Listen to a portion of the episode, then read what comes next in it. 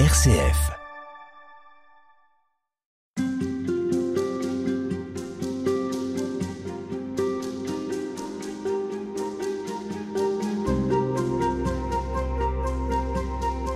En poursuivant notre découverte ou redécouverte du texte euh, Laudato Si, l'encyclique du pape François, publié euh, en 2015. Sœur Hélène Noisette, on est obligé à un moment donné de s'arrêter sur euh, cette notion de sobriété.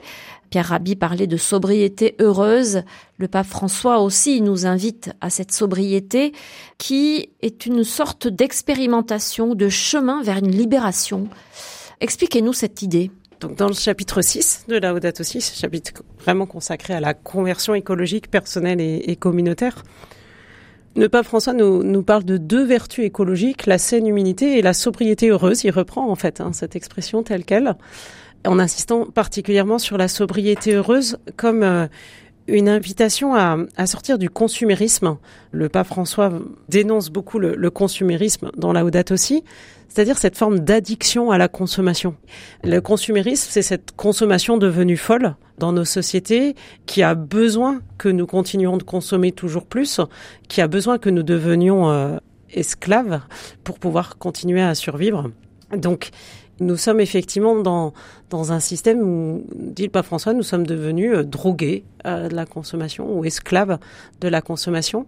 Et la sobriété, la sobriété heureuse, c'est ce chemin qui nous invite à faire pour nous libérer, nous rendre conscients que nous sommes euh, plus tout à fait libres et de pouvoir du coup entrer volontairement dans, dans un chemin de, de plus grande liberté en renonçant à ce qu'il appelle les engrenages du marché, les engrenages de la publicité, les engrenages d'une société de consommation qui crée des besoins artificiels pour survivre. Pourquoi parler de sobriété heureuse? Le mot sobriété ne se suffit pas à lui seul, il a un effet repoussoir?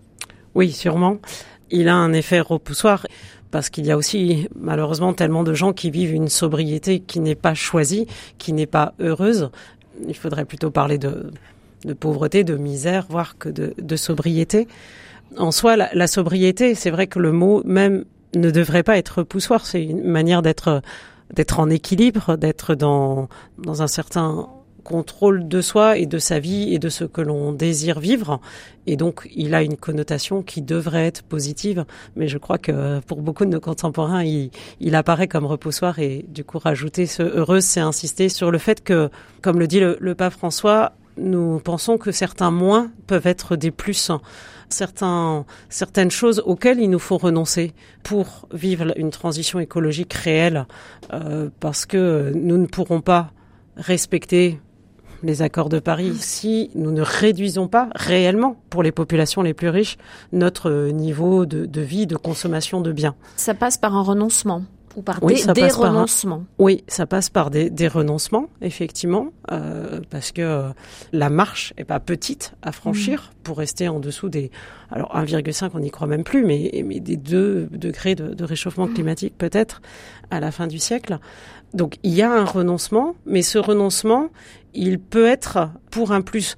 Je pense qu'on a tous des, des tas d'exemples de renoncement qui sont peut-être pas faciles à mettre en œuvre, mais qui seraient salutaires en termes de, de non, non pression sur les ressources, mais aussi pour nos vies. Moi, ce qui me vient spontanément, c'est c'est tous ces écrans publicitaires qui envahissent euh, nos rues, nos gares, nos, nos stations de métro, qui ne servent à rien, qui bouffent de l'énergie, qui perturbent le développement des enfants, voilà, qui n'ont en fait aucun intérêt en termes de bien-être des populations, mais qui restent là parce que ils invitent simplement à, consommer davantage. Et, ça, supprimer ces écrans-là, par exemple, euh, c'est un moins qui serait un plus. Et pour le, le bien-être écologique de la planète et pour notre bien-être, euh, notre euh, notre capacité d'être heureux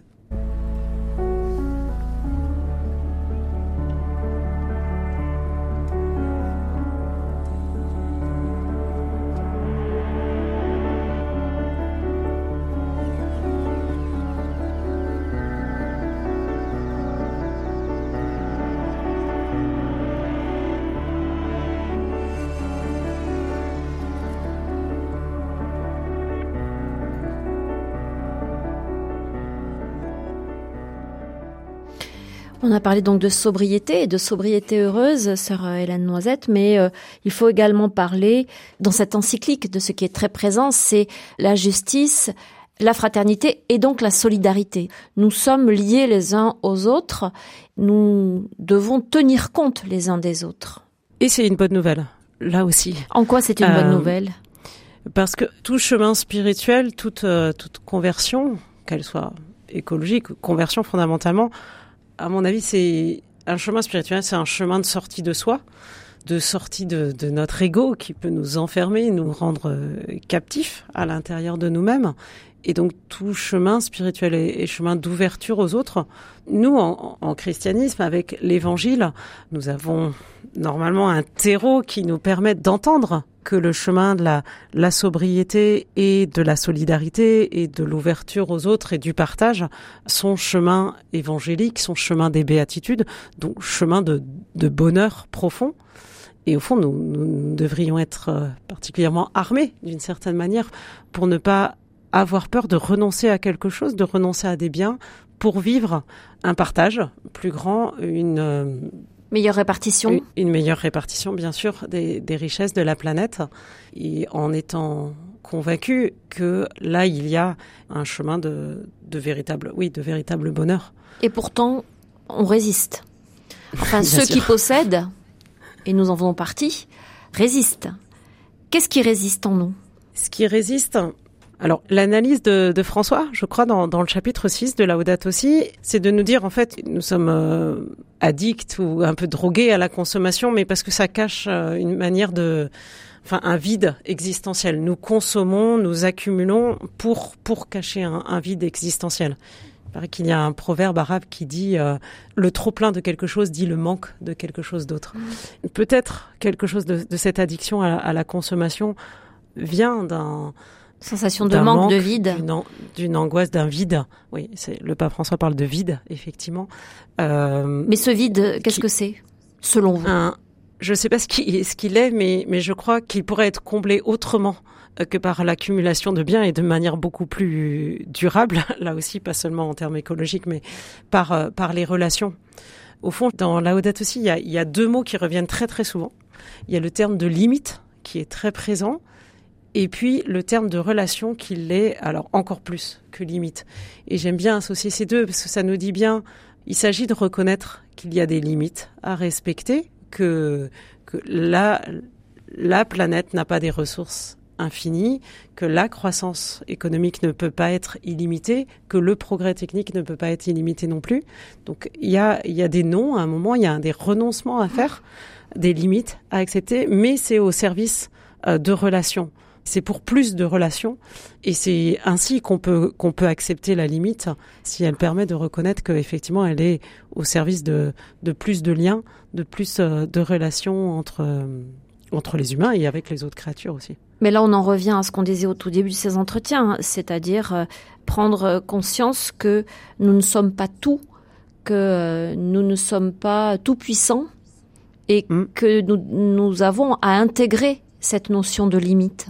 Oui, effectivement. Dans, dans les premiers entretiens, on a parlé euh, de l'homme créé à l'image de Dieu, en se disant qu'est-ce que qu'est-ce que ça signifie? Là aussi, il faut voir au fond le Dieu auquel nous croyons n'est puissant, n'est tout puissant que parce qu'il est puissant même sur sa puissance. Euh, c'est un texte de la, de, du livre de la sagesse qui nous qui nous le montre bien, mais Alors c'est-à-dire parler parler de toute puissance, euh, ça n'a de sens que parce que Dieu est capable d'être maître de sa puissance, de stopper sa puissance à un moment, justement pour que pour permettre que d'autres que lui euh, existent et existent devant lui et, et, avec lui, en communion avec lui, en relation avec lui. C'est c'est le sens de, de ce sabbat hein, qui revient si souvent, de ce septième jour de la création. Dieu s'arrête, il peut continuer, il a la capacité de continuer de, de créer. Il, Dieu se retire euh, finalement en créant. Euh, en créant la création, en créant. Euh, c'est c'est c'est pas tant un acte de de toute puissance de Dieu au sens de un, un acte de puissance qu'un acte de retrait puisqu'il se retire pour que quelque chose de lui puisse créer en, puisse être créé en dehors de lui. Ce qui peut être créé, c'est ce que nous sommes en mesure de créer. C'est de la place. Il fait de la place à l'homme. Il fait de la place à la création. À la création. Euh, au fond, il Dieu accepte d'être d'une certaine manière, de ne plus tout être, de ne plus tout être, pour laisser de la place à quelque chose d'autre que lui. C'est un peu vertigineux, mais c'est un théologien euh, allemand, Jürgen Moltmann, qui, qui dit Dieu fait de la place en lui pour que quelque chose d'autre que lui euh, puisse advenir. Donc c'est une image maternelle, hein, bien sûr. Voilà, il, se retire, il, il, stoppe sa puissance à un moment, et du coup, je crois que ça c'est une, vraiment une grande leçon pour l'humanité. Si elle est créée à l'image de Dieu, si elle a cette place particulière que nous avons évoquée euh, les autres jours, c'est parce qu'elle est capable et appelée à maîtriser sa propre puissance, à, ne pas se, à ne, ne, pas en abuser, à, ne pas en abuser, mais aussi à, à l'orienter, à donc là, on rentre dans la question du rapport à la technique. En particulier, euh, est-ce que nous faisons tout ce que nous pouvons faire? Est-ce que nous, le seul, euh, le seul indicateur pour la technique, c'est euh, parce que nous pouvons le faire, nous le ferons. Enfin, c'est le progrès technique qui guiderait en, tant que en soi l'humanité et qui devient du coup le, maître en fait Ou est-ce que l'humanité reste maître de sa puissance et donc capable d'utiliser la technique tant qu'elle est bonne et capable de l'arrêter quand elle n'est plus au service soit de l'humanité, soit du reste du créé? À demain pour conclure. Merci beaucoup.